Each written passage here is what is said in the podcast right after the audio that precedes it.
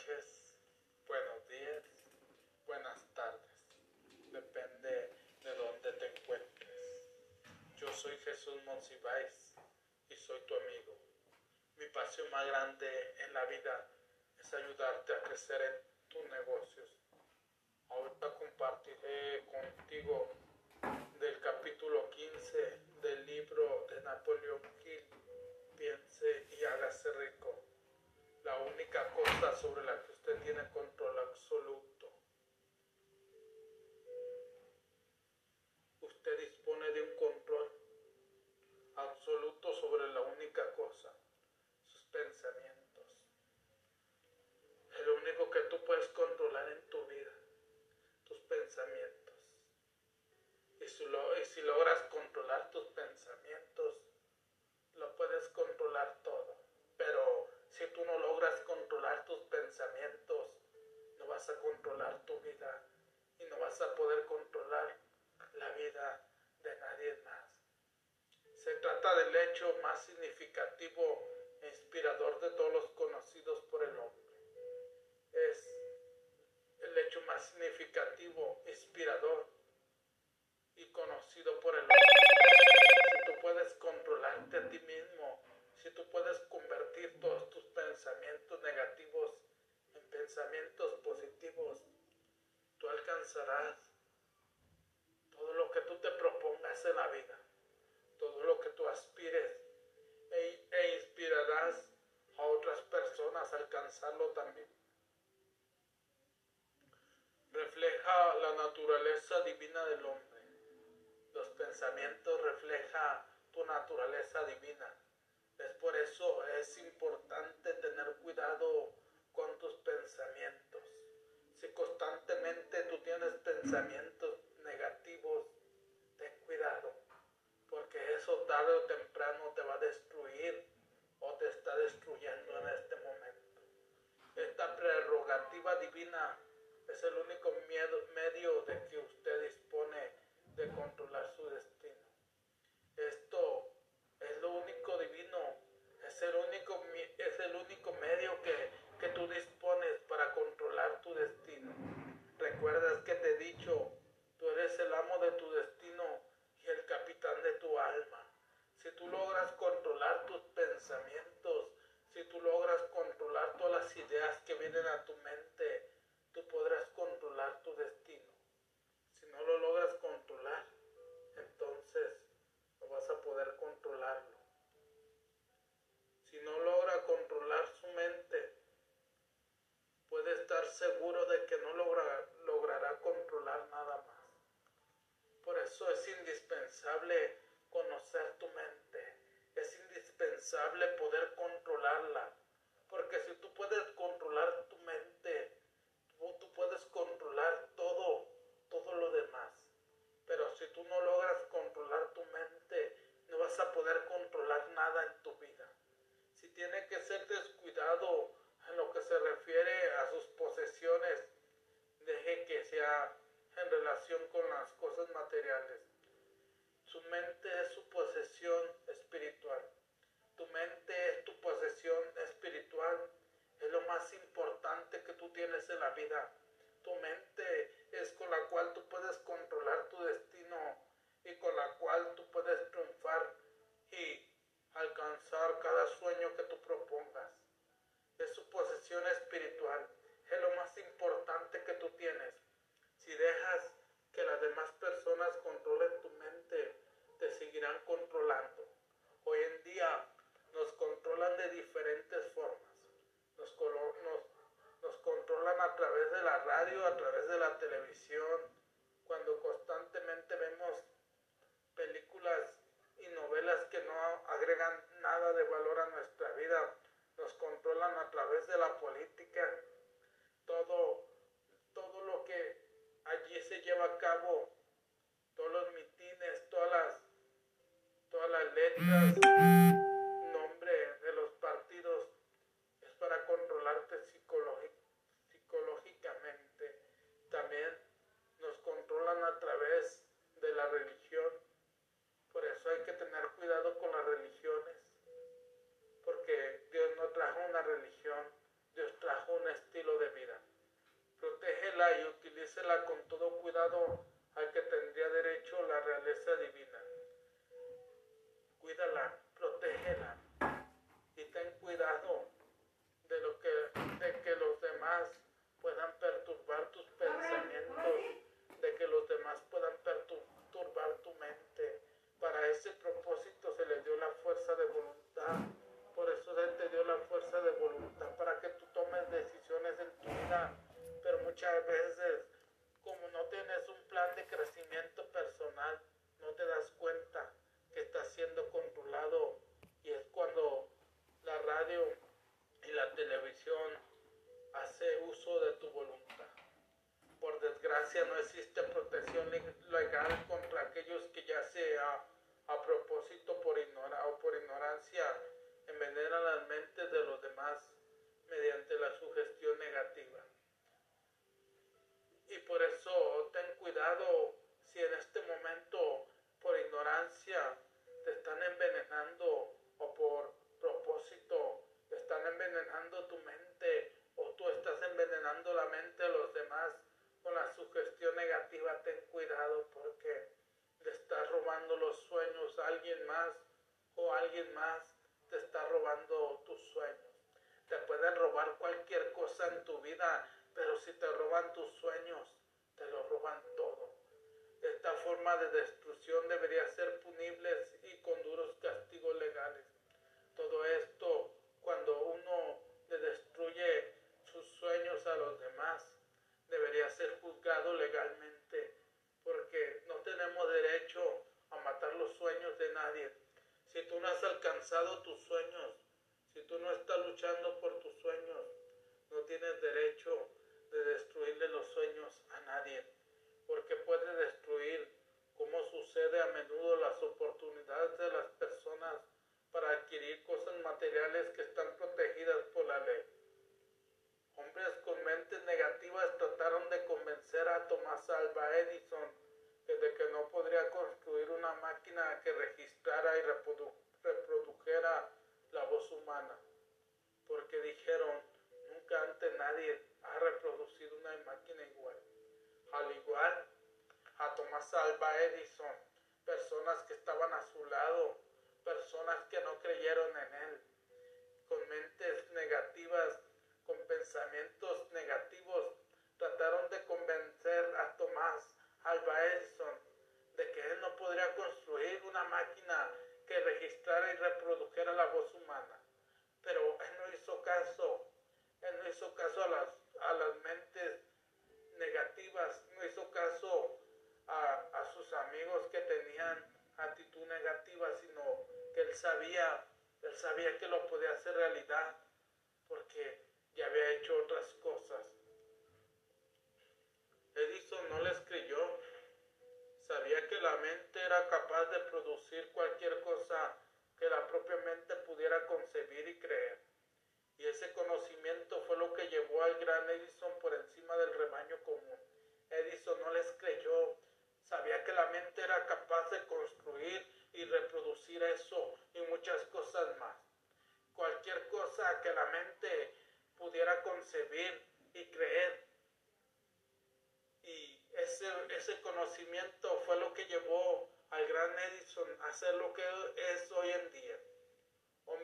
hombres con mentes negativas le dijeron a F.W. Gulgor que se arruinaría si trataba de dirigir una tienda sobre la base de ventas de artículos a 5 y 10 centavos.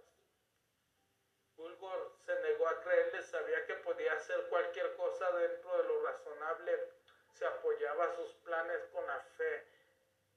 Hombres, al igual que lo hicieron con Tomás Alba Edison, también lo quisieron hacer con Bulgor.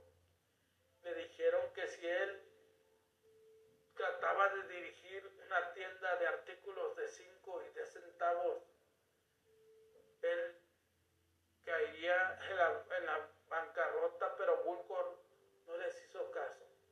Él sabía que si apoyaba sus planes con la fe, podría triunfar. Ejerció su derecho a descartar de su mente las sugerencias negativas de los demás y acumuló una fortuna de más de 100 millones de dólares. Y es por eso que Bulgor no les hizo caso porque él en su mente sabía nacido para cosas grandes, que Él estaba aquí porque tenía una gran misión, porque tenía un gran propósito. Y gracias a que creyó en sus sueños, acumuló una fortuna de más de 100 millones de dólares. Personas de mentalidad dubitativa se burlaron cuando Henry Ford probó su primer automóvil, toscamente fabricado en las calles de Detroit. Algunos afirmaron que aquel artefacto jamás será práctico, al igual como se burlaron de Thomas Alva Edison, al igual como se burlaron de Gulgor. Personas de mentalidad negativa lo quisieron hacer con Henry Ford. Cuando él sacó su primer automóvil toscamente fabricado en las calles de Detroit. Detroit. Algunos afirmaron que aquel artefacto jamás sería práctico. Otros dijeron que nadie pagaría un céntimo por aquel cacharro. Ford replicó, llenaré la tierra con vehículos que dependerán de motor, y lo hizo. Y, ah, y al igual, muchos le dijeron que nadie pagaría un céntimo, que nadie pagaría un centavo por ese carro toscamente hecho que Ford había hecho. Pero Ford les contestó, llenaré tierra con vehículos que dependerán de motor y hoy en día la tierra está llena de vehículos que dependen de motor. Y no solo de vehículos. Si tú analizas y te das cuenta, la tierra está llena de aviones, de helicópteros, de trenes, de barcos. Todo, todos esos productos son hechos de motor. No porque Henry Ford lo, lo hubiese hecho, sino porque él soñó que algún día todo sería de motor. En beneficio de aquellos que buscan grandes riquezas, recordemos que prácticamente la única diferencia existente, existente entre Henry Ford y una gran mayoría de trabajadores es la siguiente. Ford tenía una mente y la controlaba.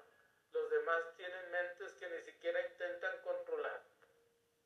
Muchas veces somos buenos para, para dar un mensaje o para opinar con pensamientos negativos, pero no nos damos cuenta que muchas veces no podemos controlar nuestra propia mente. Y por eso Henry Ford estaba delante de todos porque él controlaba su mente y los demás ni siquiera intentaban controlar su mente. Y constantemente hay ese tipo de personas en este mundo te dicen que tú no lo vas a lograr, que tú no lo vas a hacer realidad, que tú vas a fracasar, que ya te retires y que te busques un trabajo.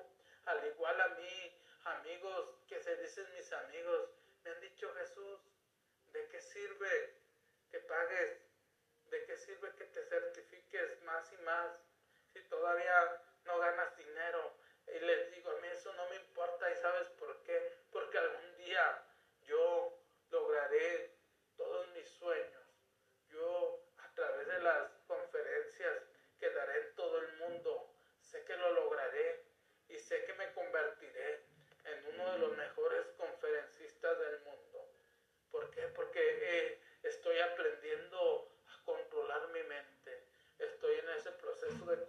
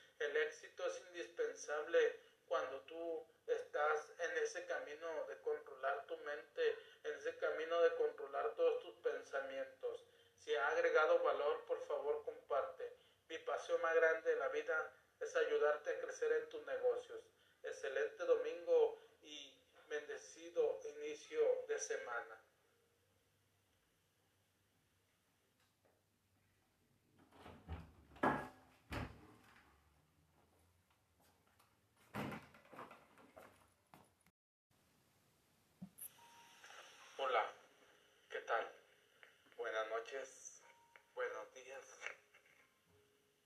buenas tardes, depende de donde te encuentres. Te saluda tu amigo Jesús Monsiváis. Mi pasión más grande en la vida es ayuda- ayudarte a crecer en tus negocios. Ahorita compartiré contigo del maestro Gerson Calderón de Power Living. Arriesgate por lo que quieres. Hola, amigo, ¿cómo estás? Soy Jesús Monsiváis. Gracias por unirte a una nueva enseñanza de potenciando tu mente.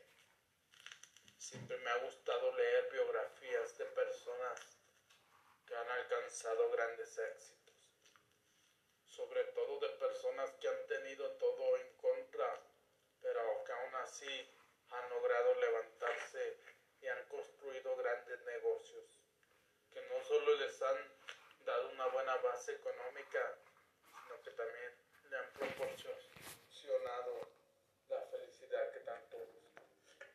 Siempre me ha gustado investigar las personas que han sido exitosas en su vida y me he dado cuenta de una cosa, que todas esas personas, al igual que tú y yo, tuvieron muchos fracasos, que algunas veces les ha tocado reír, que otras veces les ha tocado llorar, pero a pesar de todo han alcanzado grandes éxitos.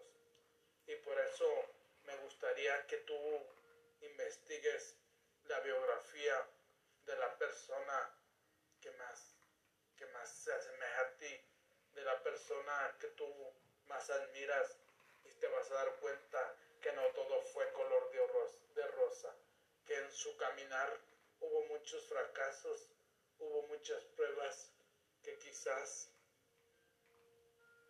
muchas veces tuvo el deseo de tirar la toalla, pero no se dio por vencida.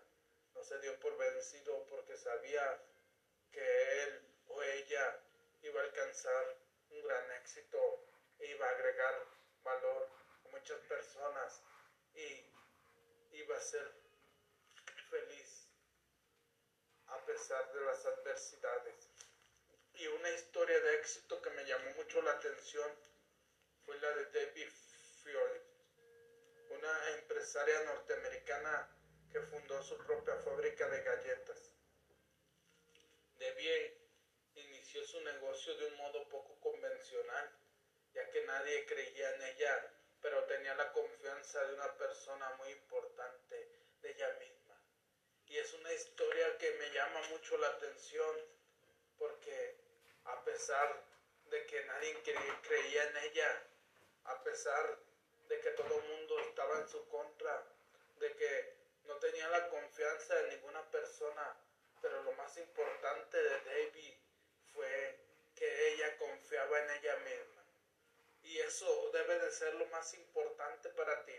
Si las personas no confían en ti, si nadie confía en ti, pero tú tienes la certeza y tú confías en ti misma, estoy seguro que muy pronto alcanzarás un gran éxito.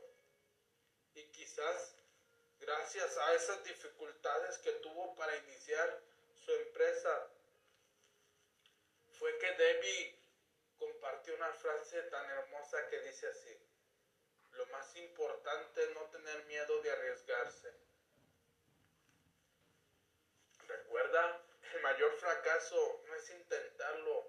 Una vez que encuentres algo que te encanta hacer, sé el mejor en hacerlo.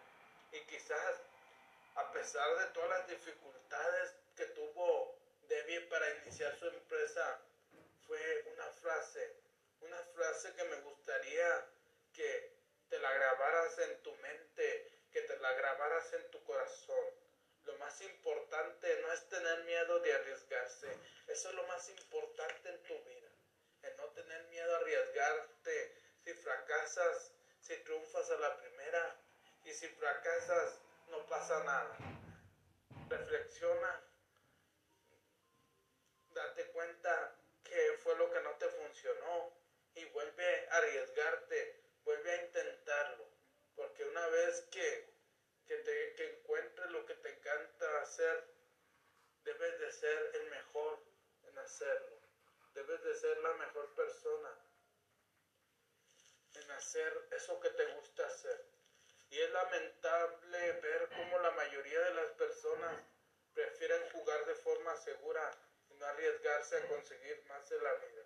Y es lamentable ver el mundo que no se da cuenta de sus dones, que no se da cuenta de sus talentos y prefieren jugar en este mundo de forma segura, a tener algo seguro, a tener algo que, que les dé una pensión. Y hoy en día te digo, amigo, amiga, ten cuidado porque las pensiones no alcanzan. Si te das cuenta, hoy en los supermercados está lleno de, de personas pensionadas. Y créeme, a mí no me gustaría que esa fuera mi vida al terminar. Porque yo sé que ahorita estoy joven, pero en unos años tendré la edad de 70 años. Y, y por eso es momento de que me diga a mí mismo, Jesús, arriesgate, arriesgate a conseguir más de la vida, arriesgate a emprender, porque tarde o temprano le vas a pegar al gordo. Prefieren contenerse y no apostarlo todo por su felicidad, solo porque tienen miedo a fracasar en el intento de conseguir sus metas. Y, y como te digo, mucha gente prefiere contenerse por lo poco que ganan, tener un trabajo seguro, por tener prestaciones y, y así terminan su vida triste. Pero lo más importante es apostarlo todo por tu felicidad. Solo no le tengas miedo a fracasar, porque en la vida vas a fracasar una y otra vez, una y otra vez, pero eso te ayudará a conseguir las metas que tú quieres. La razón por la que esto sucede es porque desde pequeño nos se programa a los hijos para creer que es mejor prevenir que lamentar. Y es cierto, esta frase constantemente me la inculcaron en mi mente, constantemente me la decían mis padres, es mejor prevenir que lamentar. Y, desgraciadamente te ponen una mentalidad de escasez, una mentalidad de mediocridad, y es por eso que nosotros debemos de tener la certeza que si nosotros apostamos por nosotros, a pesar de que la vida nos, nos lleve de fracaso en fracaso, lo más importante es arriesgarse o qué más vale un pájaro humano que cien volando y así poco a poco se va cultivando esa mentalidad conformista y temerosa que no les permitirá comerse al mundo. Y, y otra de las frases también que nos decían nuestro, nuestros papás, más vale un pájaro hermano que cien volando. Y eso es lo que han cultivado nuestra mentalidad, una mentalidad conformista y temerosa que, que no nos permite comernos al mundo, que no nos permite ser nosotros mismos, sino trabajar para los sueños de alguien más.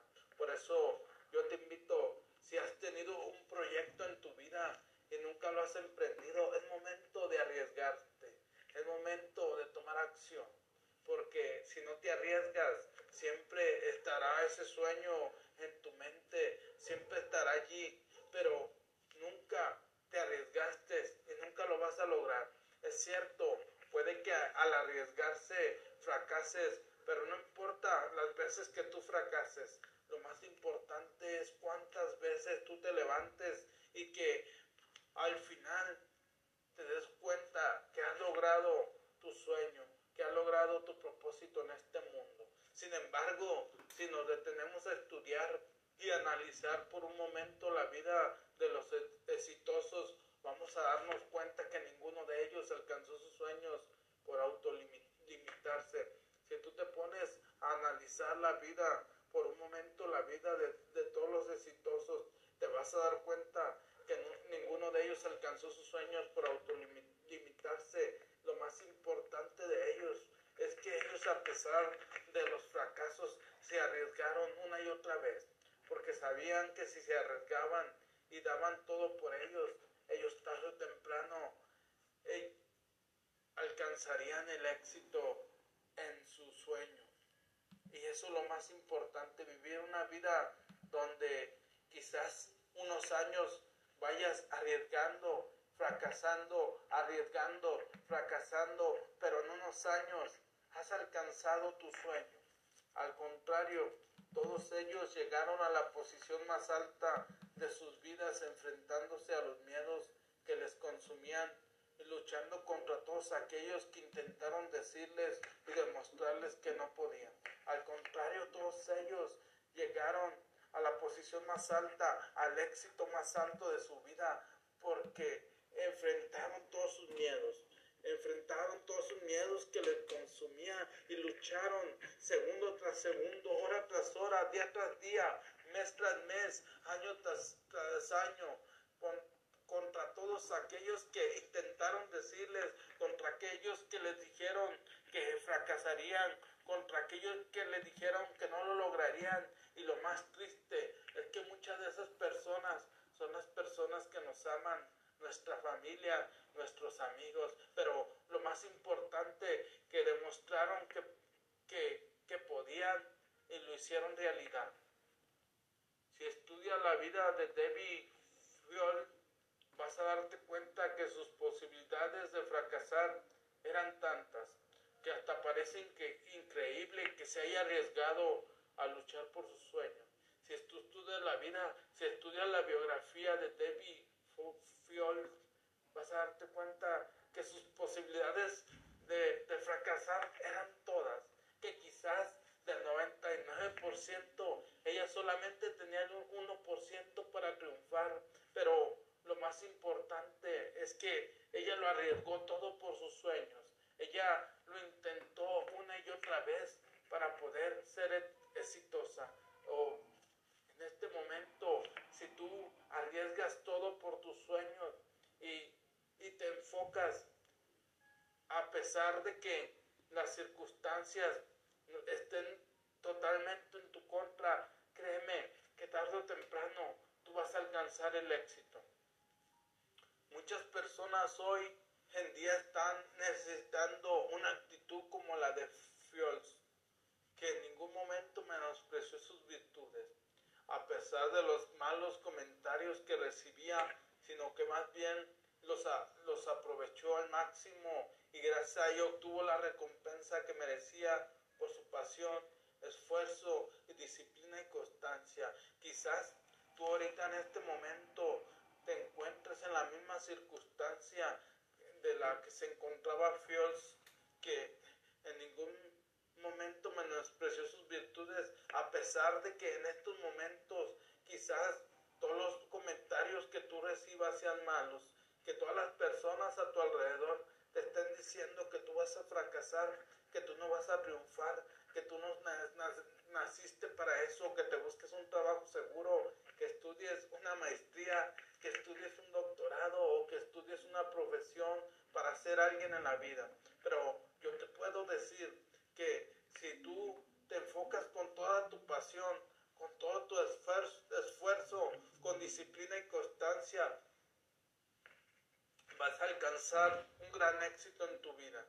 Me gustaría invitarte a que revises tu vida e identifiques cuál es ese riesgo que estarás evitando tomar y por consiguiente te estás separando de la vida que deseas vivir. Me gustaría que en este momento revises, reflexiones un poco tu vida, identifiques eso que, ese, ese riesgo que estás evitando tomar, ese riesgo que estás evitando tomar para poder, eh, poder alcanzar la vida que deseas, ese riesgo que te está separando de vivir la vida que deseas y, me gustaría que, que te arriesgues y que tomes acción, porque todas las grandes cosas no se dan de regalo, todo lo que más quieres en la vida cuesta y muchas veces cuesta todo. Y si no estás dispuesto a pagar el precio, entonces seguirás viviendo el estilo de vida que en este momento estás viviendo. Si estás dispuesto a pagar el precio, en unos años vivirás el estilo de vida que tú te mereces.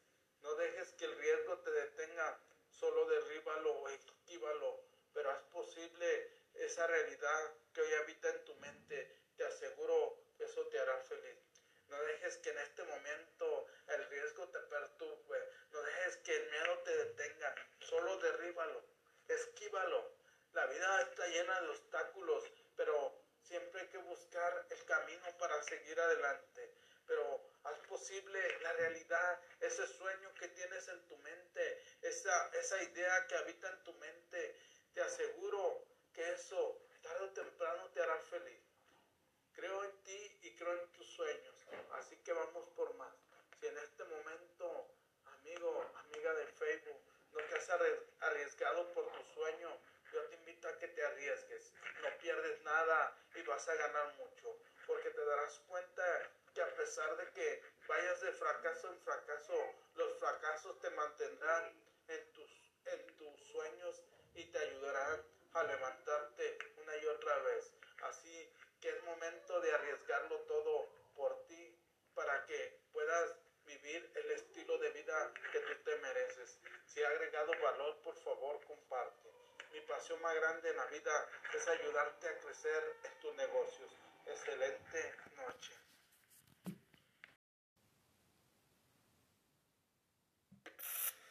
Hola, ¿qué tal? Te saluda tu amigo Jesús Monsiváis. Buenas tardes, buenos días, buenas noches, depende de dónde te encuentres. Mi pasión más grande de la vida es ayudarte a crecer en tus negocios. Esta tarde compartiré contigo las 51 y 5 excusas famosas del viejo sí, del capítulo 15 del libro de Napoleón Hill piense y hágase rico. Mañana empezaré con un nuevo libro, empezaré con cómo ganar amigos, influir sobre las personas. Este es el último capítulo, su capítulo de, de este libro de Piense y hágase rico y empezaré ganar amigos e influir sobre las personas, que son parte de los libros que han cambiado mi vida. Espero que también cambien tu vida.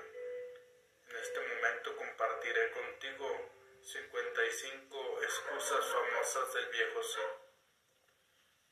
las personas que no alcanzan el éxito tienen un rasgo característico, característico común. conocen todas las razones que explican el fracaso y disponen de lo que consideran que son toda clase de justificaciones para explicar su propia falta de logros. Así es, muchas veces cuando no alcanzamos el éxito tenemos tantas justificaciones que muchas veces explicamos nuestra propia falta de logros. Algunas de esas justificaciones son inteligentes y unas pocas de ellas incluso confirmadas por los hechos, pero no se pueden utilizar excusas para no tener dinero. El mundo que nos rodea solo quiere saber una cosa. ¿Ha alcanzado usted el éxito? Quiero que en este momento te hagas esta pregunta. ¿Has alcanzado el éxito o estás en ese proceso?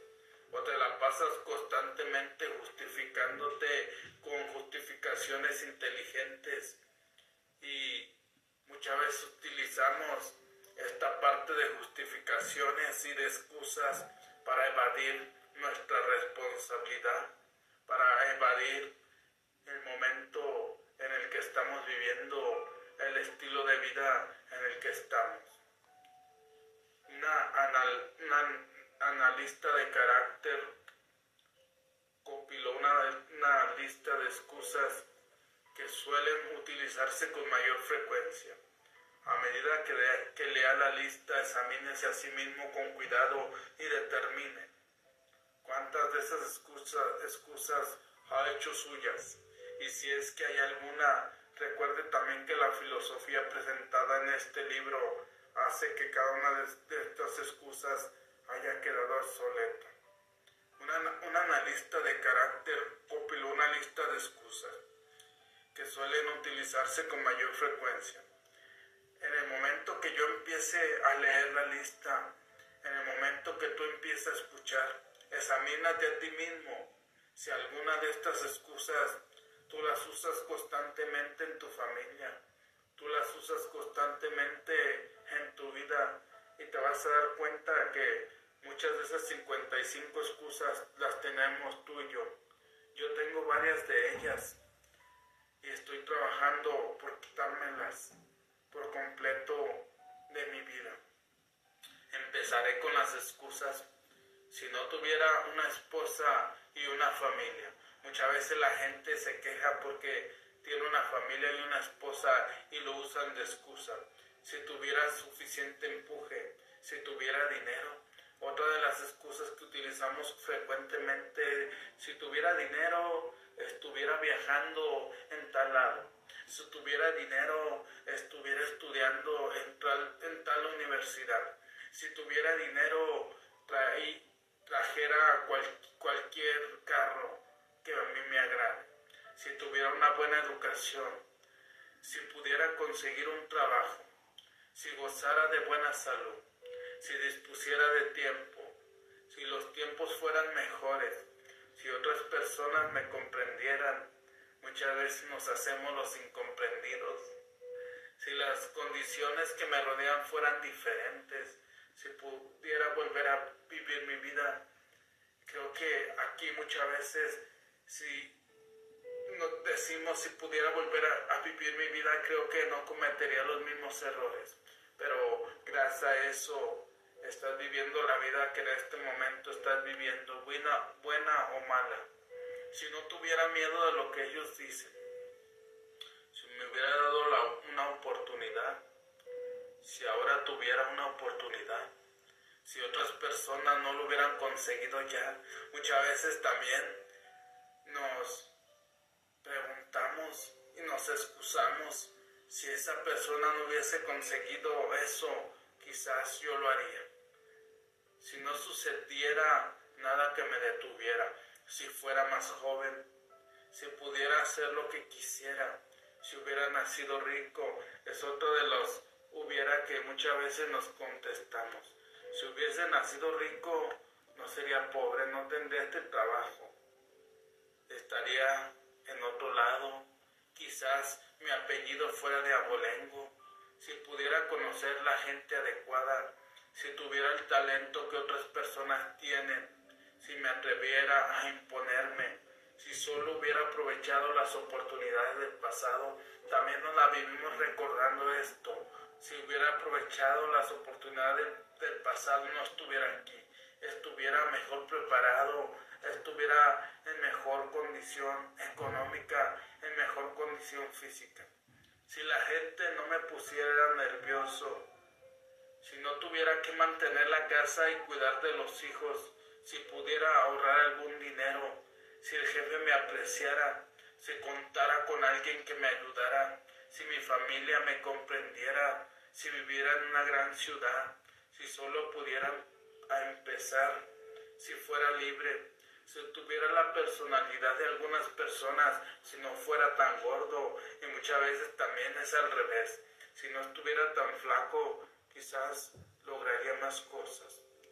Si mi talento fuera conocido, si pudiera abrirme paso, si pudiera librarme de deudas, y aquí también constantemente estamos repitiendo estas cosas, si tan solo pudiera librarme de deudas, pues es, fácil librarse de deudas. Yo después de años de acarrear deudas pude librarme de ellas. Si sí es posible, si no hubiera fracasado, si supiera cómo, si nadie se me opusiera, si no tuviera tantas preocupaciones, si pudiera casarme con la persona adecuada, si la gente no fuera tan insensible, si mi familia no fuera tan extravagante, si estuviera seguro de mí mismo, si no tuviera la suerte en contra, si hubiera nacido bajo otro signo, otro es otro de las de las excusas que muchas veces las personas se dicen, que si hubiese nacido en otro signo, quizás eres Capricornio y te hubiera gustado ser Aries, pero todo depende de ti, todo depende de tu mente. Si no fuera cierto que lo que tiene que ser será, si no tuviera que trabajar tanto, si no hubiera perdido mi dinero, si viviera en un barrio diferente, si no tuviera un pasado, si tuviera una empresa propia, si los demás me escucharan. Y constantemente decimos estas excusas en nuestra vida. Yo te digo, yo al igual que tú, yo tengo muchas de estas excusas. Y muchas veces las uso para justificarme, para justificar mis fracasos, para justificar en, en donde me encuentro hoy. Pero más importante es darte cuenta y saber qué excusas tienes. Si tienes varias de, varias de estas excusas, es momento de, de empezar a reflexionar, es momento de empezar a quitarlas poco a poco de tu vida, poco a poco de tu mente, porque mientras no las, no las quites, seguirás y seguiré excusándome. Y la última de todas las excusas, que es la que quizás todo el mundo tenga o todos tenemos, si este es el mayor de todos ellos, si yo tuviera el valor de verme tal como en realidad, descubriría qué es lo que pasa conmigo y lo corregiría. Entonces tendría la oportunidad de aprovechar mis propios errores y aprender algo de la experiencia de los demás. Pues, ¿qué me ocurre? Algo que, que no está del todo bien. porque estaría donde debería estar si me hubiera pasado más tiempo analizando mis debilidades y menos buscando excusas que las justificaran? Si este si yo tuviera el valor de verme tal y como soy, en realidad descubriría qué es lo que pasa conmigo y muchas veces nos la pasamos excusándonos allí. Que si nos hubiéramos dado cuenta de quién era y quién soy en realidad, no tendría tantos errores. Podría aprender de la experiencia de los demás, pero muchas veces mm, aprendemos de nuestros propios errores y no nos damos el tiempo de analizar las debilidades que tenemos y empezar a trabajar en esas debilidades y, crear fortaleza en ellas.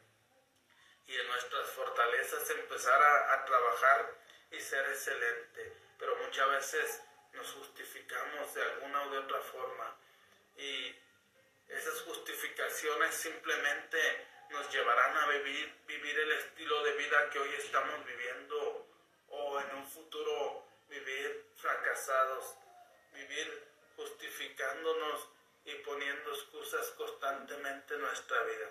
Encontrar excusas con las que explicar es un pasatiempo nacional. El hábito es tan viejo como el ser humano. Así es, eh, las excusas ya vienen de nuestros antepasados, ya vienen de diferentes ciudades en donde las personas se excusan es tan viejo que viene desde siglos y siglos a tal y fatal para el éxito. Todas las excusas son fatales para el éxito. Si tú quieres ser exitoso, necesitas no, no, no excusarte tanto, porque las excusas simplemente te llevarán al fracaso. Porque la gente se aferra a sus mezquinas excusas. porque nos aferramos constantemente a estas excusas? Porque las venimos compartiendo de generación en generación. Nuestros padres nos las compartieron, a nuestros padres se las compartieron sus padres y así sucesivamente traemos eso en la sangre, traemos eso en nuestra cultura. Todas las excusas que nosotros repetimos son excusas que repetían nuestros padres o que repetían nuestros abuelos. La respuesta es evidente defienden sus excusas porque ellos mismos las crean. Toda excusa es hija de la propia imaginación y esta es la naturaleza del hombre, defender lo que es producto del propio cerebro. Y por eso muchas veces defendemos a capa y espada nuestras excusas porque nosotros mismos las hemos creado, porque a través de nuestra imaginación las estamos creando constantemente. Encontrar excusas es un hábito profundamente arraigado los hábitos son difíciles de romper, sobre todo cuando ofrecen la justificación para algo que hemos hecho. Platón pensaba en esta verdad cuando afirmó, la primera y mejor victoria es conquistar el yo. Ser conquistado por el yo es de, todas las cosas la más vergonzosa y. Y es importante quitar esas excusas de nuestra vida, pero como te digo, es un hábito que creamos profundamente arraigado que es difícil de romper, que lo vas a romper con un proceso, un proceso de, un crecimiento personal, de juntarte con personas que no tengan tantas excusas, que, que estés constantemente aprendiendo cosas nuevas y que poco a poco te vayas quitando ese, ese tipo de hábitos de tu vida. Pensaba Platón pensaba en esta verdad cuando lo afirmó. La primera mejor victoria es conquistar el yo. Lo más importante de nosotros es conquistarnos a nosotros mismos. Si tú te conquistas a ti mismo, si tú puedes conquistar tu mente, pero si ese yo te conquista a ti, hay que, hay que tener cuidado porque vivirás tu vida con excusa tras excusa. Otro filósofo pensaba en lo mismo cuando dijo, me llevé una gran sorpresa al descubrir que la mayor parte de la fealdad que veía, veían los demás no era más que el reflejo de mi propia naturaleza. Y creo que muchas veces la fealdad, las excusas que nosotros vemos en los demás, es, es la realidad, es el reflejo de nuestra propia naturaleza, es el reflejo de lo que nosotros estamos viviendo en este momento. Herbert Hobart dijo, siempre ha sido mi saber porque la gente se pasa mucho tiempo engañándose a sí misma, creando excusas para justificar sus debilidades. Si ese tiempo se utilizara de manera diferente, bastaría para curar la debilidad y entonces no necesitaríamos de ninguna excusa. Siempre nos la pasamos mucho tiempo engañándonos, engañándonos a nosotros mismos. Nos engañamos de tal manera que creamos excusas para justificar nuestras debilidades y constantemente tú analizas a la gente y te vas a dar cuenta que muchas veces para justificar sus debilidades usa excusas. Pero lo más importante sería curar la debilidad y entonces no necesitaríamos más excusas. Sería curar nuestra propia debilidad para no vivir de excusas, sino vivir de, de sueños y de tomar acción. Antes de terminar quisiera recordarle que la vida es un tablero de ajedrez y el contrincante es el tiempo. Si vaciláis antes de mover o descuidáis hacer el movimiento con prontitud, el tiempo os, vencerá. Hombres, juzgáis contra un contrincante que no, tolera la, la indecisión que antes de terminar quisiera recordarte que tu vida es como un tablero de ajedrez y el contrincante es el tiempo. Si te excusas, si, si lo haces o no lo haces, el tiempo será tu mayor contrincante, y no tolerará la indecisión. Simplemente obtendrás lo que tú quieres en tu vida. Si tú vives excusándote constantemente, simplemente serás una persona mediocre, una persona que no alcanzará éxitos y que siempre se excusará y siempre buscará culpables. Es posible que hasta ahora haya tenido usted una excusa lógica para no verse obligado a exigirle la vida a aquello que usted mismo le ha pedido, pero esa excusa ha quedado obsoleta porque ahora usted está en posesión de la llave maestra que abre la puerta de las cuantiosas riquezas de la vida. Por eso es momento de dejar de excusarse y es momento de tomar acción en tu vida. Si no tienes el dinero, créalo. Si no tienes esto o lo otro, hazlo realidad, porque esa será la llave maestra que te abrirá la puerta, que te abrirá la, la puerta a cuantiosas riquezas en la vida. La llave maestra es intangible pero muy poderosa. Otorga el privilegio de crear en la propia mente un ardiente deseo que alcanzar una forma definida de riqueza. No hay ningún castigo por utilizarla, pero se ha de pagar un precio por no hacerlo. La llave maestra es intangible, es muy poderosa, otorga el privilegio de crear tienes un ardiente deseo de alcanzar de una forma definida la riqueza y, te, y te enfocas en alcanzarla y estás dispuesta a pagar el precio, entonces lograrás hacerlo realidad. Ese precio es el fracaso. Si se le utiliza en, en cambio le espera una recompensa de enormes proporciones. Se trata de la satisfacción que nos produce conquistar el yo y obligar a la vida a entregarnos aquello que se le pide. El precio es el fracaso y vas a fracasar una y otra vez. Pero si no estás dispuesto a pagar ese fracaso, si no estás dispuesto a levantarte una y otra vez.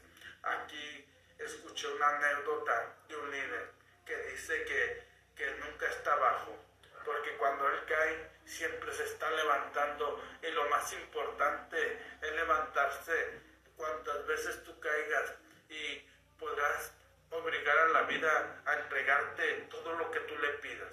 La recompensa es digna de su esfuerzo. Está dispuesto a empezar y convencerse. Estás dispuesto a empezar y convencerte, convencerse, convencer, convencerte a, a ti mismo que, que, lo puedes hacer realidad. Que, que si tú quitas las excusas de tu vida, puedes crear lo que tú te propongas en ella. Si todos estamos relacionados, dijo el inmortal Emerson, debemos conocernos para terminar. Permítaseme decir, si todos estamos relacionados, nos hemos conocido a través de estas páginas.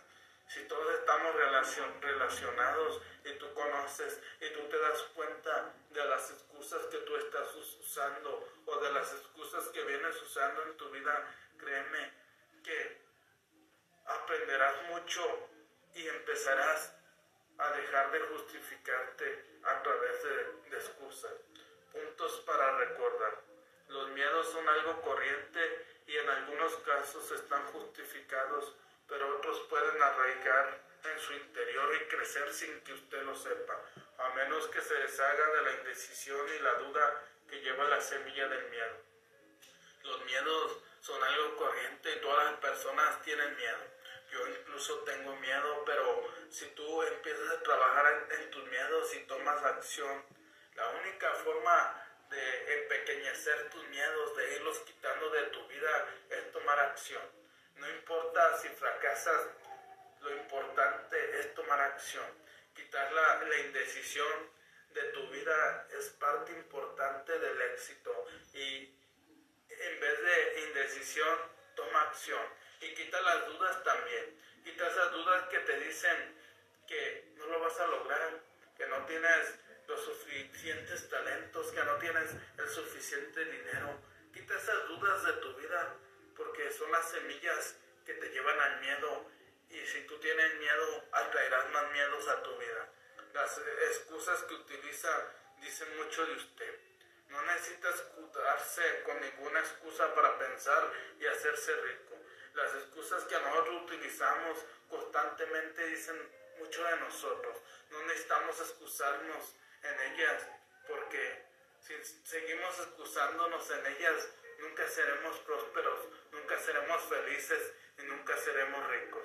Acumular riquezas en forma de dinero y riquezas que no se pueden cuantificar económicamente, aunque el dinero le ayudará a encontrar la felicidad, una larga vida, disfrute, paz y espíritu.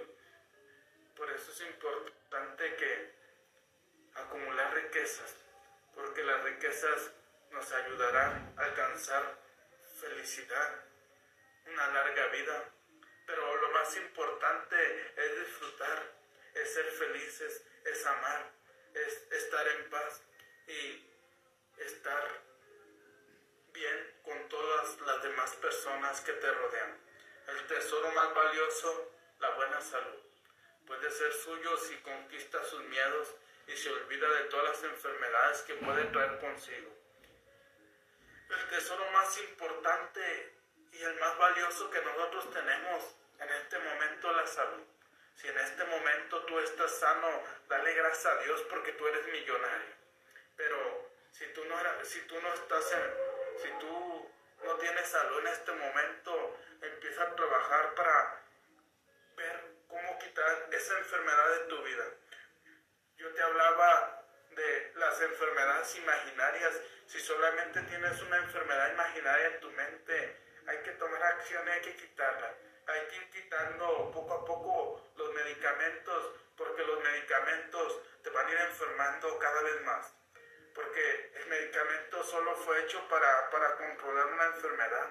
Lo que yo te invito es hacer, es hacer declaraciones. Yo te he mostrado que las declaraciones son muy importantes en nuestra vida.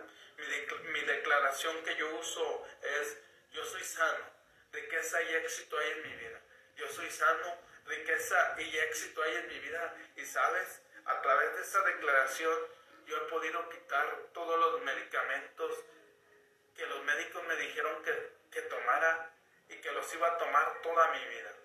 Por eso te invito a que hagas declaraciones y que vayas quitando poco a poco esos medicamentos de tu vida. Los tesoros más poderosos están ahí solo. Solo tiene que alargar el brazo y recogerlo. Los tesoros más poderosos están ahí. Solo tienes que tomar acción. Solo tienes que pagar el precio y empezar a recoger los frutos. Un hombre sin miedo puede alcanzar horizontes muy lejanos. Una persona que no tiene miedo puede conquistarse a sí mismo. Una persona que no, no tiene miedo puede conquistar el universo, pero si tú no conquistar a ti mismo, créeme que no vas a alcanzar nada en la vida. Por eso es importante quitar todos los miedos de tu vida, porque si tú en este momento le tienes miedo al éxito, no vas a ser exitoso. Si tú le tienes miedo a la riqueza, siempre simplemente vas a traer pobreza en tu vida. Por eso, amigo, amiga, te invito a quitar estas 55 excusas y quizás otras excusas que tú tengas en tu vida. Saludos, amiga Nancy Ramírez. Ha sido un gran honor compartir contigo de este libro de Napoleón Hill, Piense y hágase rico. Mañana estaré compartiendo de otro nuevo libro, Cómo ganar amigos e influir sobre las personas de Dali Carnegie. Si ha agregado valor, a través de este libro, por favor comparte. Mi pasión más grande en la vida es ayudarte a crecer en tus negocios. Excelente tarde. Hola, buenas tardes, buenas noches, buenos días. Depende de dónde te encuentres. Soy Jesús y soy tu amigo. Ahorita compartiré contigo del primer capítulo, el prefacio a la edición revisada del libro Cómo ganar amigos e influir sobre las personas de Dale Carnegie. Mi pasión más grande en la vida es ayudarte a crecer en tus negocios. Cuando Dale Carnegie escribió cómo ganar amigos e influir sobre las personas, su principal objetivo era proporcionar un texto de suplemento a su curso sobre oratoria y relaciones humanas. Cuando Dale Carnegie escribió este libro, era para, para ayudar en la oratoria y para poder ayudar en las relaciones humanas. Y por eso este libro va dirigido a muchas personas que se dedican a las relaciones humanas. Si tú eres, trabajas en relaciones humanas o en derechos humanos, o tienes contacto con personas constantemente, este libro es para ti. Si tú lo puedes comprar, qué bueno. Pero si lo puedes estudiar de YouTube, nomás le pones cómo ganar amigos e influir sobre las personas de Dali Carnegie. Nunca soñé que se transformaría en el mayor de los bestsellers y que la gente lo leería, lo citaría y viviría según sus reglas mucho después de su propia muerte. Nunca pasó por su mente de Dale Carnegie que este libro se transformaría en uno de los bestsellers más importantes y que la gente lo leería y lo citaría. Yo este libro lo empecé a leer hace como ocho años y este libro desde entonces ha cambiado mi vida en cómo tratar con todo tipo de gente en el mundo. Y hoy en día sigue impactando la vida de millones de personas alrededor del mundo. Este libro se ha vendido más, ha vendido más de 15 millones de copias y espero que a ti este libro, al igual que me ha ayudado a mí, te ayude a ti también a cómo tratar con la gente. El libro se ha vuelto un clásico. Se le conoce prácticamente en todos los países del mundo. Ha sido leído y releído por decenas de millones de lectores, incluyendo a hombres muy poderosos en el gobierno y los negocios. Lo mismo que obreros y campesinos es un libro que se ha vuelto un, clásico. Prácticamente se ha leído en todos los países del mundo. Se ha leído y se ha releído por decenas de millones de lectores, incluyendo a hombres muy poderosos en el gobierno, en los negocios, lo mismo que obreros, campesinos, estudiantes, maestros y toda clase de gente literalmente toda clase de gente hasta hoy, más de 40 años después de su aparición, siguen comprándolo y estudiándolo cientos de miles de lectores por año. Si el libro sigue siendo tan eficaz, ¿por qué revisarlo? ¿Por qué no dejarlo exactamente como apareció en su primera edición? Y este libro hoy en día se ha leído a través de más de 90 años, de más de 90 años, después de su aparición, lo siguen comprando, lo siguen, siguen estudiando miles, millones de personas tan eficaz.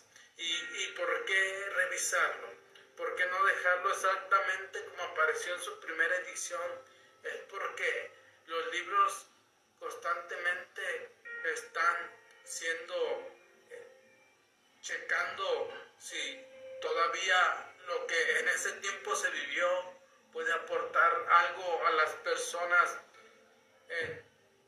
hoy en día que estamos en el año 2022. Y por eso, amigo, amiga, si quieres aprender a tratar con todo tipo de gente, este libro te va a ayudar mucho. Este libro de cómo ganar amigos e influir sobre las personas te va a ayudar a, a tratar con todo tipo de gente en el mundo. Dale Carnegie escribió este libro en la década de 1930. Los ejemplos e ilustraciones que usó Dale Carnegie entonces han, han perdido significado para los lectores de nuestra época. Este libro fue escrito en el año 1930. Los ejemplos e ilustraciones que usó Dale Carnegie han, han perdido significado para los lectores de nuestra época. Los nombres que usó, que eran familiares en los años 30, resultan desconocidos para el lector de los años 2022. El lenguaje usado también envejeció. En los últimos años ha habido mujeres que se han mostrado ofendidas por la orientación exclusivamente masculina del libro, pero Darle Carnegie escribía como lo hacían todos sus contemporáneos, con el supuesto que una referencia en masculino podría aplicarse a ambos sexos. Y es por eso que este libro se volvió a, reestructurar, a quitarle, a quitarle el lenguaje usado que hoy en día ya no podemos usar. ¿Por qué? Porque Dale Carnegie lo escribió en el año 1930 y varias de las personas que mencionaban su libro eran familiares que quizás tú y yo nunca vamos a conocer, porque para eso han pasado más de 90 años. Y las mujeres se sintieron ofendidas porque Dale Carnegie escribió al masculino, pero hace algunos años todos los escritores, todas las personas que, escribían libros, escribían así. Porque cuando tú escribías al masculino, estabas llevando a cabo los dos sexos porque el libro era enfocado a mujeres y a hombres, aunque constantemente la gente se pregunta por qué solamente escribió al masculino, pero en ese tiempo eh, estaba hablando de los dos sexos de hombres y mujeres. Doris C. Carnegie, presidenta de la Junta de Directorio, y Oliver Crumb, presidente de Dale Carnegie y Associates, dedicarían su esfuerzo a los principios desarrollados por Dale Carnegie. Ambos creen que el modo más eficaz de hacer válido estos principios es presentarlo del modo más convincente que sea posible. Y, es por eso que se pusieron a la tarea la presidenta de la Junta de Directorio, Doris C. Carnegie, y Oliver Crom, presidente de Dale Carnegie, Associates y para encontrar cómo volver a, plasmar lo que Dale Carnegie plasmó al principio de este libro. Y una de las... Ambos creen que el modo más eficaz de hacer válido estos principios es presentarlo del modo más convincente posible. Una de las técnicas usadas en el curso de darle Carnegie, de darle Carnegie para ayudar a los estudiantes a hacer valer sus convicciones en una discusión es la fórmula mágica. La clave de esta prueba es que las pruebas permitentes y al caso son ingredientes principal de una argumentación al revisar esta obra, obra clásica, de modo que las pruebas tal como se manifiestan en las ilustraciones y ejemplos resulten permitentes para el lector moderno. La, filosofía de Dale Carnegie se nos presenta de un modo más dinámico y significativo. Y es por eso que buscaron la fórmula más mágica de poder escribir como Dale Carnegie.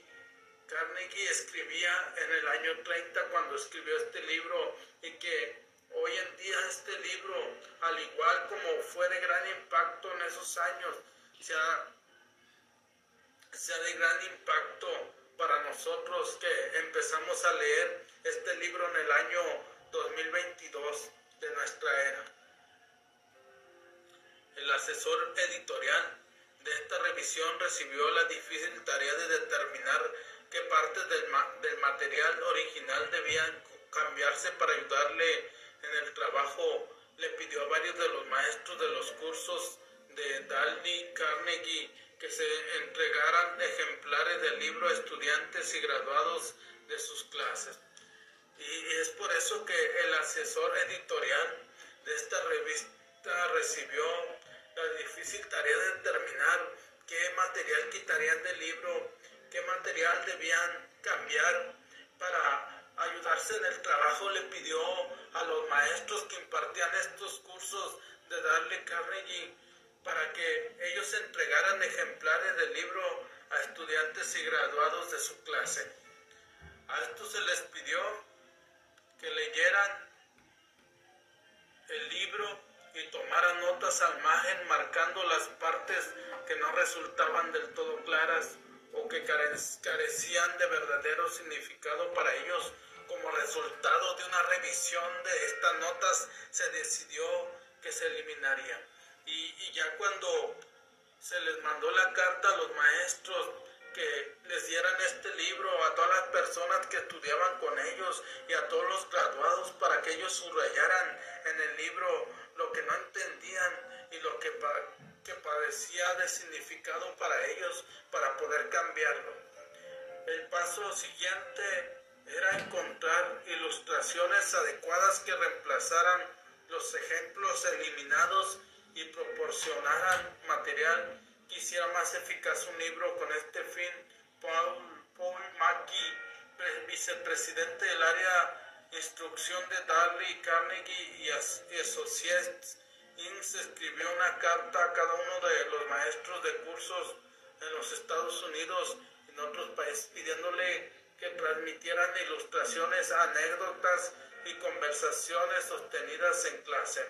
Y y es por eso que el vicepresidente Paul Mackey hizo y envió cartas a todos los maestros de Estados Unidos y, de los y de otros países pidiéndole que transmitieran ilustraciones, anécdotas y conversiones sostenidas en clase para poder plasmar los nuevos las nuevas anécdotas, lo nuevo que plasmarían ellos en el libro para que el libro, al igual como fue hecho en el principio, tuviera la misma visión que tuvo Darley Carnegie en el año 1930, que pudieran ser, se recibieron cientos de respuestas de esta masa de material se seleccionó cuidadosamente el que usaría en esta revisión y de todos esos, de todo lo que, de todas las anécdotas y conversiones sostenidas en clase que pudieron ser usadas como ejemplificación de enseñanzas de Dale Carnegie. Se recibieron cientos de respuestas y de todo este material se seleccionó cuidadosamente el que se usaría en esta revisión y mucho de ese material que se envió eh, está escrito en este, en este libro de la renovación, en el libro de Dudley Carnegie, cómo ganar amigos, influir sobre las personas. Al planificar este libro, el objetivo fue mantener tanto como si fuera posible el lenguaje y el estilo de Dudley Carnegie. En la nueva edición, en la nueva edición de este libro fue planificar, el objetivo fue mantener tanto como fuera posible el lenguaje y el estilo de su autor, de Dudley Carnegie. Y es por eso que en esta nueva edición, mucho de ese material que fueron recopilados por los maestros está escrito en esta nueva edición. ¿Para qué? Para que tú y yo entendamos lo que Dale Carnegie, lo que Dale Carnegie estuvo plasmando en este libro y este libro sea más sencillo de leer para ti y para mí. E-, este objetivo se logró, dos tercios del libro son exactamente iguales y usan las mismas palabras que usó Dali Carnegie cuando recibió el libro original hace más de 40 años. Usted lo leerá como si fuera, como si él siguiera vivo. La filosofía de Dali Carnegie no ha envejecido. En esta nueva edición se usaron las mismas palabras que usó el autor Dali Carnegie cuando escribió el libro original hace más de 90 años. Usted lo leerá como si él siguiera vivo. La, la filosofía de Dali Carnegie no ha envejecido. ¿Por qué? Porque los cambios que han adaptado a este material le han ayudado para seguir siendo uno, uno de los libros más vendidos del mundo en la historia. A este libro se le considera la Biblia de los negocios, la Biblia de la, oratoria, la, la Biblia de las relaciones y por eso te invito a que tú lo estudies, porque nada, nada gana más dinero que el poder de las relaciones. Los cambios que se hicieron se redactaron pensando en cómo lo habría hecho Darley Carnegie. Se usó la técnica de un restaurador de cuadros. Los cambios que se le hicieron a este libro se hizo de acuerdo a cómo lo, lo había escrito Darley Carnegie o cómo lo escribiría hoy en la actualidad. Y para eso se usó un restaurador de cuadros. Una famosa obra plástica queda dañada o disminuida por acción del tiempo. Los colores palidecen, los contornos se borronean. Se contrata un restaurador para que reacondicione la pintura. Este técnico usa los mismos procedimientos, las mismas pinceladas, los mismos colores usados por el pintor original y hace todo lo posible por recuperar la belleza de la obra original. Al igual que usaron un restaurador, que se usa un restaurador para restaurar una obra famosa, para que todo quede conforme el pintor lo pintó, que las mismas brochas que él pintó, que los mismos colores que, que se pintaron al hacer esa obra, pasa lo mismo con este libro. Contratan personas que puedan escribir como si Darby Carnegie estuviera escribiendo en este momento.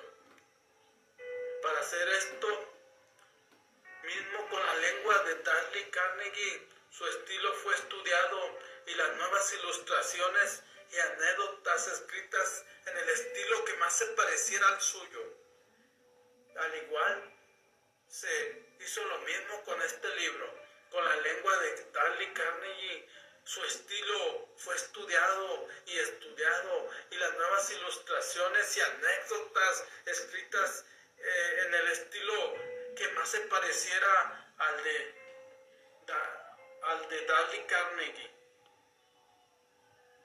Esperemos que así se haya logrado captar el espíritu del autor original y así como el mensaje que nos transmite. Y yo que he leído este libro me doy cuenta que ha plasmado, que han plasmado como si Dale Carnegie, Carnegie viviera todavía en nuestros tiempos. Lo que tú vas a leer o lo que tú vas a escuchar puede cambiar tu vida de la noche a la mañana, pero si tú decides no escucharlo, no, va a cambiar nada en ti.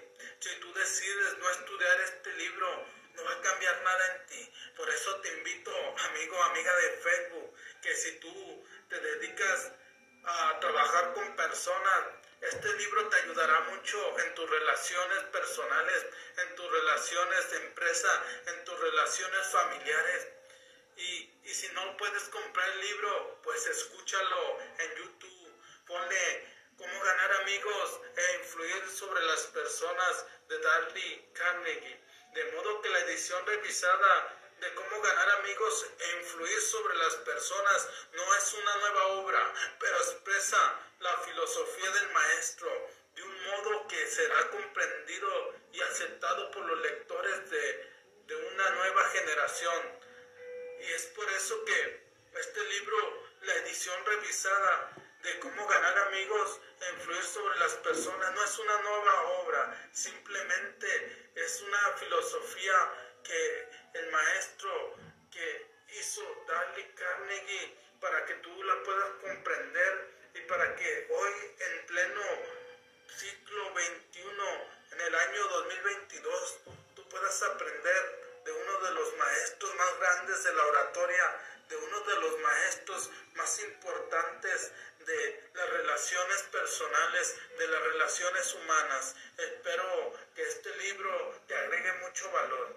Espero que este libro te ayude en tus relaciones personales, en tus relaciones humanas, en todas las áreas de tu vida. Si ha agregado valor, por favor comparte. Mi pasión más grande en la vida es ayudarte a crecer en tus negocios. Espero que este libro te ayude en tus relaciones humanas, cómo ganar amigos e influir sobre las personas de Dali Carnegie. Excelente tarde.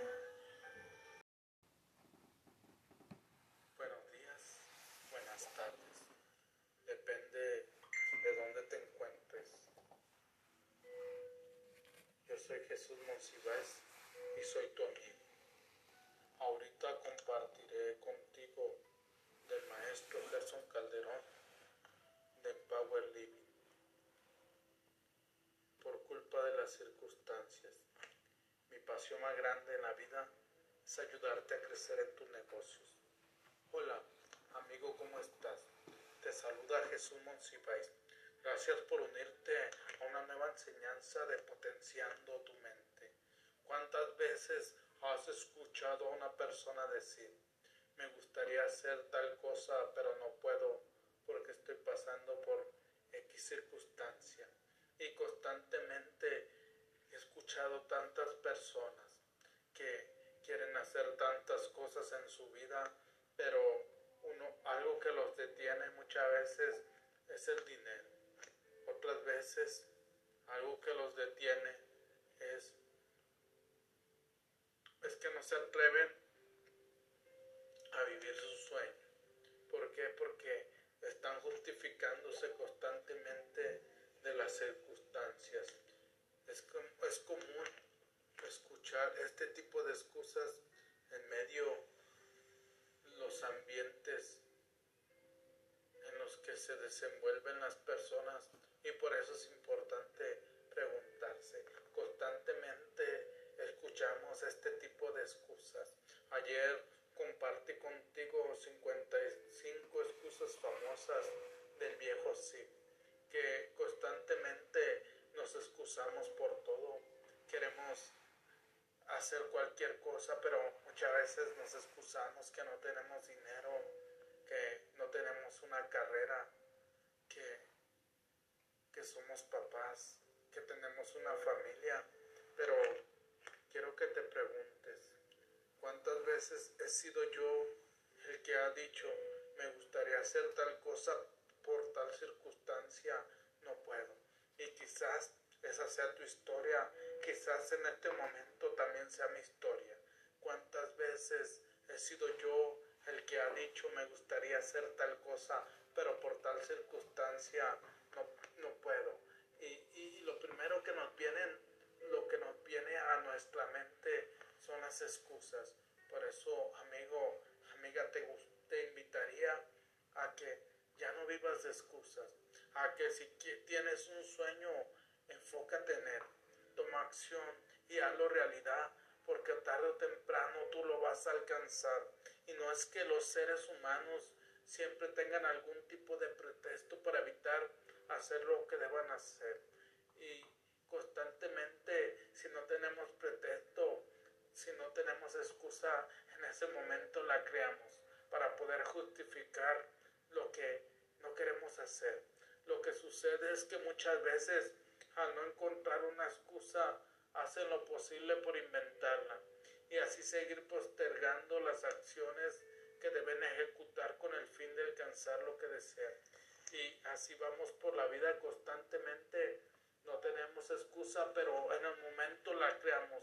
En el momento creamos esa excusa que va postergando todo lo que queremos alcanzar, todo lo que queremos ser en nuestra vida. A lo largo de mi vida he conocido a muchas personas que se la pasan buscando la excusa ideal para justificar su falta de acción. Y es cierto, constantemente he convivido con amigos, con amigos de todos los, de todas las áreas, con amigos espirituales, con amigos del barrio, con amigos de, de la escuela y, todos, todos, al igual que yo en su tiempo, tuve muchas justificaciones y siempre buscaba la excusa ideal para justificar mi falta de acción. Hace varios años, por ejemplo, conocí a un señor muy buena, muy buena gente, que fue un gran apoyo para mí en un momento crítico de mi vida. Gracias a eso lo respeto bastante y siempre estoy pendiente de él. Y creo que hay personas en nuestra vida que llegan para agregarnos valor. Hay personas que llegan a nuestra vida para enseñarnos a, amarnos a través de lo que ellos nos dan.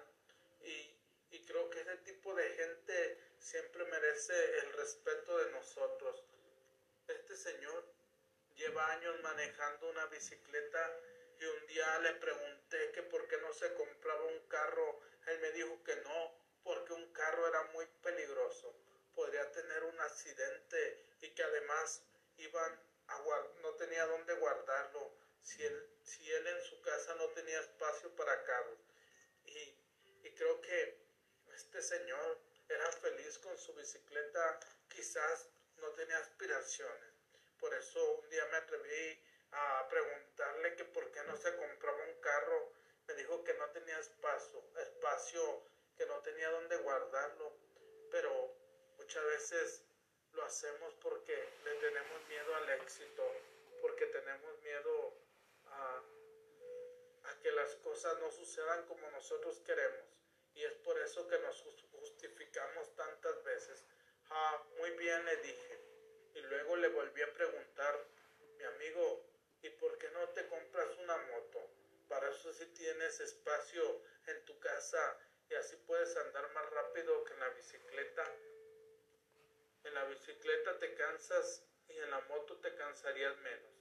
Y no me van a creer, pero su respuesta fue, es que no, no me gustan las motos cubren de la lluvia y en cualquier aguacero voy a terminar mojado. Y quizás esa no fue una buena respuesta porque si él anda en su bicicleta pues constantemente se moja al igual pues que él dice que si se compra una moto va a terminar mojado, pero en la, en la bicicleta también se moja. No puedo negar que su respuesta me causó gracia. Quizás en ese momento me quise reír, quise soltar una carcajada porque pues no era congruente con lo que estaba diciendo, porque la verdad es que en la moto se iba a mojar al igual lo había hecho durante años en su bicicleta, pero luego comprendí que lo que pasaba con mi amigo era que estaba buscando por todos los medios posible la excusa perfecta para no tener una pequeña mejoría en sus condiciones de vida. Y creo que así pasa con la vida de muchas personas. Quizá la historia de este amigo sea la historia tuya, que constantemente buscamos excusas para no poder mejorar un poco en nuestra vida, para no poder soñar y poder comprar algo que, que tú anhelas, pero muchas veces las excusas no nos dejan otra opción, no nos dejan soñar, no nos dejan eh, poder comprar lo que queremos, porque para todo ponemos excusas. Él estaba tan resignado a la idea de que iba a pasar manejando su bicicleta por el resto de su vida, que el solo hecho de pensar en cambiarla le generaba resistencia. Y creo que así pasa con mucha gente. Pensamos que todo vamos a manejar nuestra bicicleta o tu carrito viejo toda tu vida y el solo hecho de pensar en cambiarla nos genera resistencia y es por eso que constantemente buscamos excusas para poder justificar lo que no queremos hacer. Si él no conseguía una circunstancia para culpar, iba a terminar buscando cualquier argumento carente de sentido para justificarse. Y creo que eh, así pasa en nuestra vida. Muchas veces buscamos cualquier argumento carente de sentido que quizás no sea congruente con lo que estamos diciendo, pero eso lo buscamos para poder justificarlo. Y esto me recordó una frase del autor George Bernard Shaw, que dice que la gente siempre está culpando a las circunstancias por donde están. Y creo que esta frase es muy importante, esta frase es muy poderosa porque, porque dice que, en la, que la gente siempre está culpando a las circunstancias por donde están. Y creo que constantemente nos la pasamos culpando a las circunstancias que estamos viviendo. Si en este momento estás viviendo pobreza, dices, ¿por qué, ¿por qué mis papás no fueron ricos? ¿Por qué no tengo el dinero suficiente? ¿Por qué esto? ¿Por qué lo otro? Pero constantemente estamos en esa justificación, en esas excusas que no nos permiten ver en realidad que lo que nosotros queremos lo podemos alcanzar. No creo en las circunstancias, las personas que ascienden a este mundo son las personas que se levantan, buscan la circunstancia que desean y si no pueden encontrarla la crean. Y es cierto, las personas que han agregado valor, las personas que han, han ascendido, las personas que han dejado un legado, son las personas que se levantan con lo que tienen. Que si no tienen dinero, buscan la circunstancia y crean ese dinero y, lo, lo más importante es que toman acción. Así que si tú estás siendo de los que esperan que las circunstancias sean adversas para, para tener con qué justificarte, eso quiere decir que no estás listo para vivir la vida de tus sueños. Así que si en este momento tú estás buscando circunstancias adversas para poder justificarte, para poder levantar, para poder decir excusas, creo que no, no, vas, a, no vas a vivir el estilo de vida que te mereces y, y no estás listo para, para crecer y en, un año, en unos años poder disfrutar de lo que Dios tiene para ti, de, que, de lo que la vida te, tiene para ti. Y si una circunstancia difícil salta delante de ti e intenta quizás separarte de tu objetivo, recuerda que esa circunstancia tiene el potencial de detenerte, pero no tiene el poder porque eres tú quien decide si la circunstancia te controla tú la controlas a ellas. Y si en este momento se, se levanta un muro, un muro a tu derecha y otro muro a tu izquierda y se levantan diferentes obstáculos, debes de buscar la manera de poder brincar ese muro, debes de buscar la manera de poder saltar esos obstáculos, porque si esa circunstancia te está deteniendo, entonces no vas a tener el potencial para seguir adelante. Pero si, si tú, a pesar de todo, decides que, que las circunstancias no te, no te controlen nunca en tu vida, entonces tú las puedes controlar y ya no, ya no tendrás las excusas para poder alcanzar tus sueños. Creo en ti y creo en tus sueños. Espero que si tienes circunstancias en tu vida, creo que es momento de brincar, es momento de brincar esos obstáculos, es momento de seguir adelante. Si tienes sueños, ve por ellos, porque si tú no los logras, no importa que fracases, no importa que, que las cosas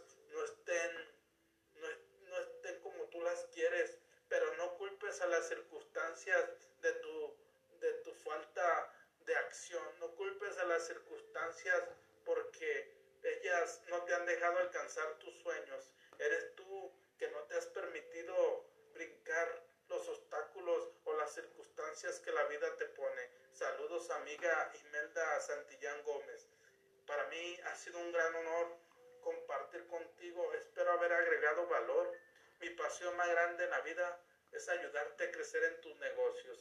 Excelente noche.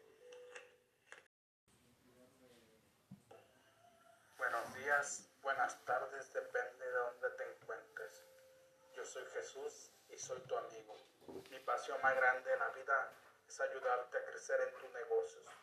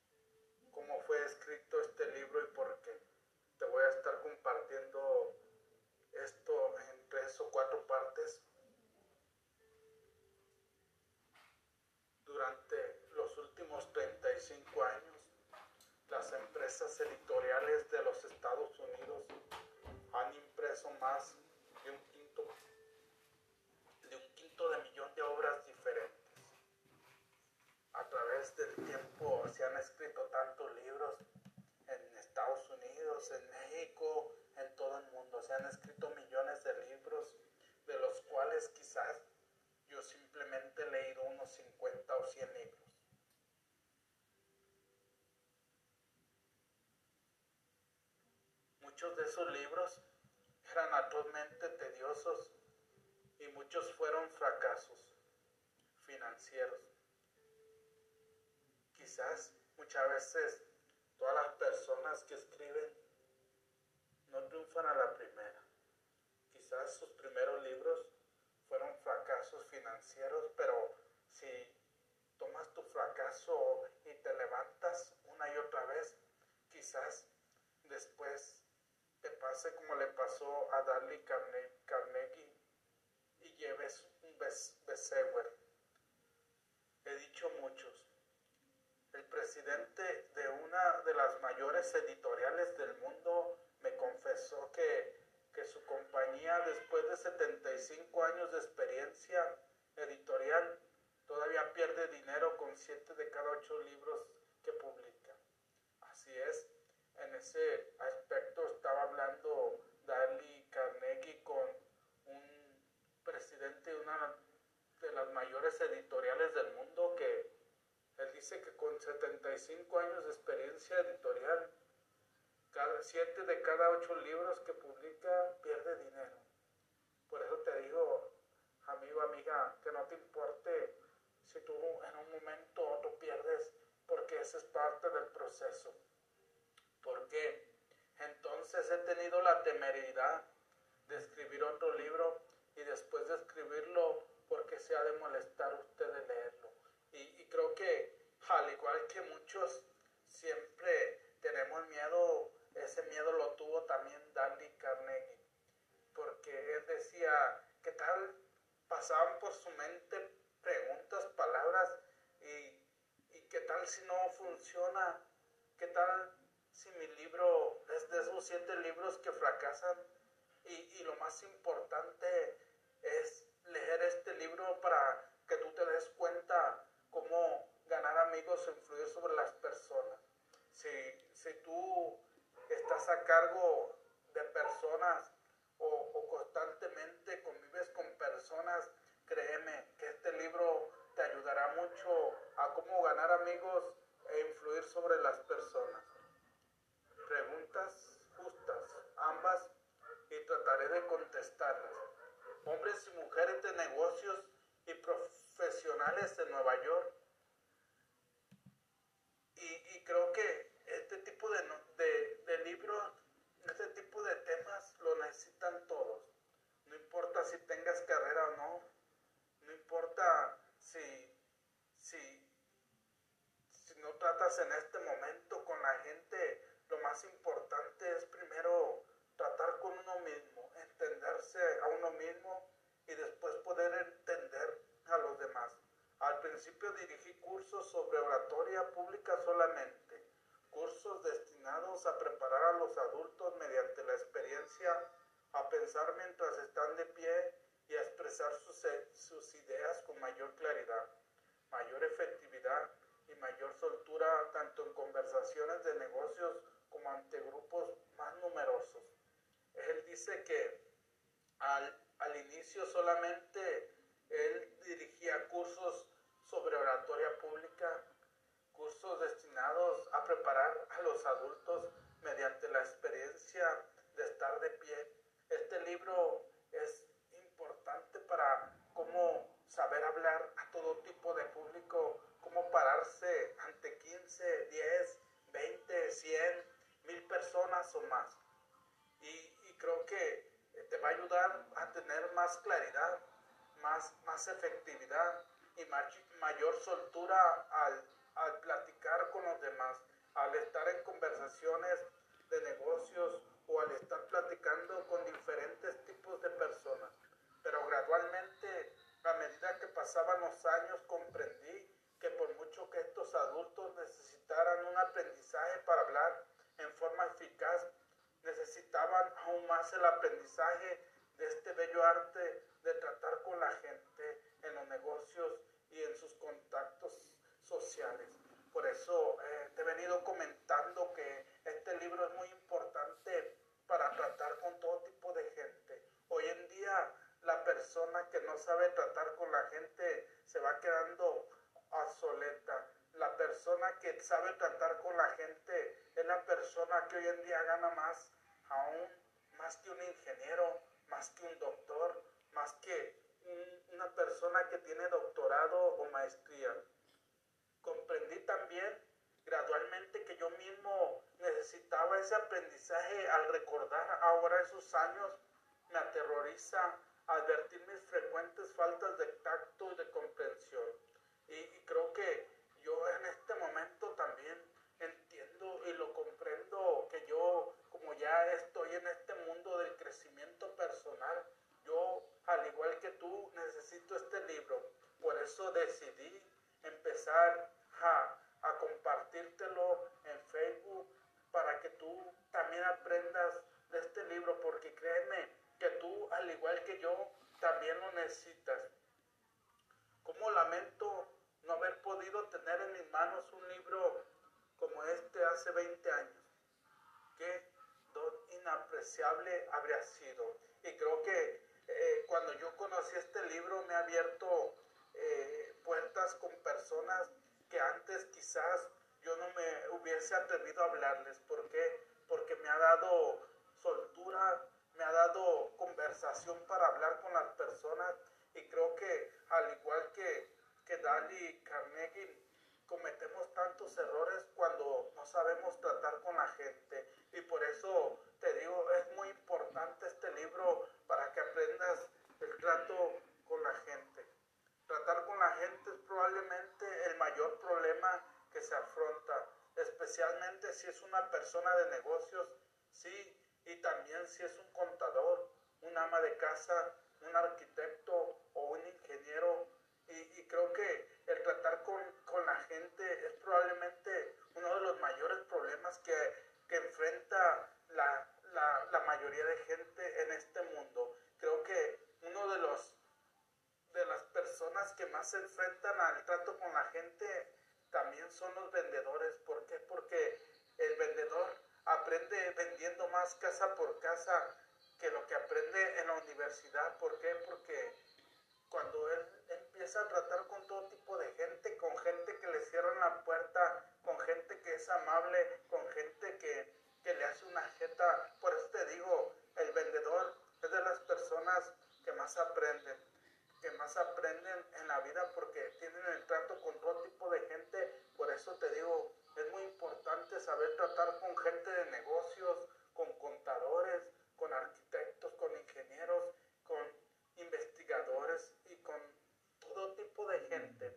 La, investigación y el estudio realizados hace pocos años bajo los auspicios de la Fundación Carnegie revelaron un hecho muy importante y significativo un hecho más confirmado más tarde por los estudios efectuados en el Instituto Carnegie de la Tecnología.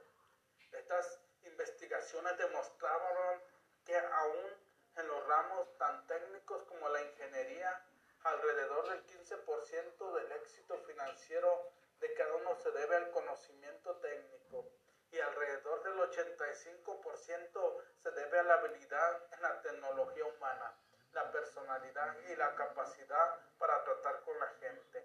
Y eh, cuando ellos realizaron, cuando la Fundación Carnegie hizo esa investigación, se dio cuenta que a través de sus estudios hechos por el Instituto Carnegie de la Tecnología, demostraron que en los ramos de ingeniería las personas que más, que menos ganaban dinero eran ingenieros y solamente ganaban un 15%. Y las personas que sabían tratar con la gente, las personas que sabían cómo, cómo tratar con todo tipo de gente ganaban un 85%. Por, por eso te digo, es la habilidad más importante del ser humano.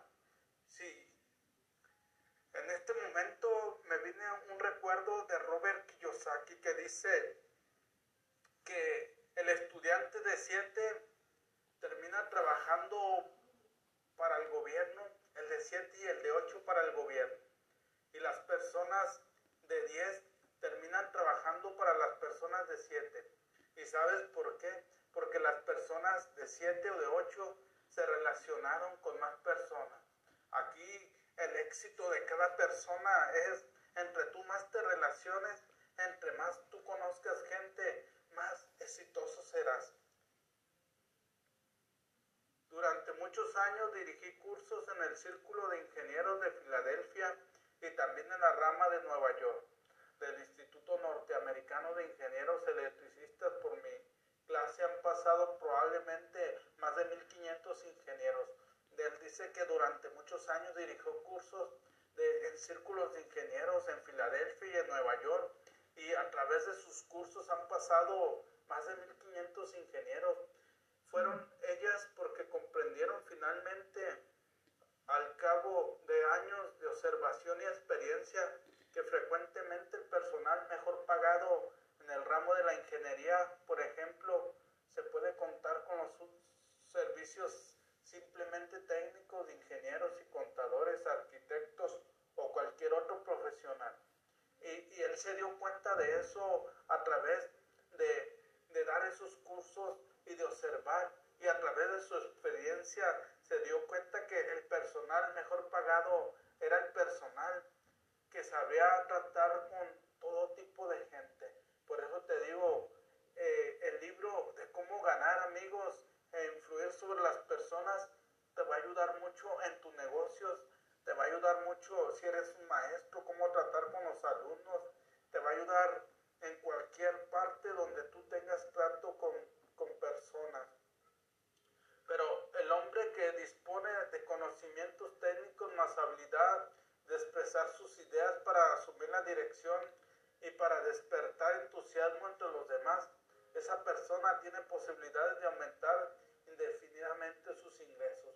Por eso te digo, la persona que es técnica o que es ingeniera, pero que sabe asumir la, la habilidad de expresar sus ideas, que sabe despertar el entusiasmo entre los demás, que sabe agregar valor a los demás, esa persona todavía tiene más posibilidades de un aumento indefinidamente en sus ingresos. Por eso te invito a que sigas aprendiendo de este libro cómo ganar amigos e influir sobre las personas. En la plenitud de su actividad, John de Rockefeller dijo que la habilidad, la habilidad para tratar con la gente es un artículo que se puede comprar como el azúcar o el café y pagaré más por esa capacidad, agregó, que por cualquier otra. Y creo que esta, esta frase de, de este Rockefeller es muy impactante, es una, una frase muy poderosa. Él dice que la habilidad para tratar con la gente es un artículo que se puede comprar como el azúcar o el café. Y, y pagaré más por esa capacidad, agregó que por, por cualquier otra. Y creo que hoy en día si tú haces una investigación, te vas a dar cuenta que las personas que ganan más dinero, que las personas que, que están en un, en un ingreso superior o mayor, son las personas que saben tratar con, con la gente. No se debe suponer pues que todos los colegios del país deberían tener cursos, cursos para desarrollar la habilidad más preciada entre todas. Y creo que si hubiese una materia de, cómo ganar amigos, influir sobre las personas, de enseñarles oratoria, de enseñarles de, este, cómo tratar a los alumnos con la gente, creo que ayudaría a, ayudaría a desarrollarse más a la, a la juventud, a la niñez de hoy en día. Por eso es muy importante saber cómo tratar con todo tipo de personas. Pero si hay un curso práctico con sentido común para adultos de esta especie, ha escapado a mi atención hasta el momento de escribir esta línea. Y creo que aquí él empezó a ver cómo él podía agregar valor, cómo él podía ver a través de, investigaciones por el, el, Instituto Carnegie, se dio cuenta que la habilidad que más paga en este mundo es la, la habilidad de tratar con todo tipo de gente. Y creo que eso es lo más importante. Si tú en este momento estás por estudiar una carrera, yo te recomiendo que te relaciones más con las personas. Conoce más personas y relacionate con ellas. O si en este momento tú eres una persona, empieza a, a empezar a relacionarte con, con todas las personas porque en un futuro ellos pueden ser tus jefes o tú puedes ser socio de esas personas. Por eso, si ha agregado valor, te invito que por favor compartas. Mi pasión más grande en la vida es ayudarte a crecer en tus negocios. Saludos, amiga Imelda Santillán Gómez. Excelente noche.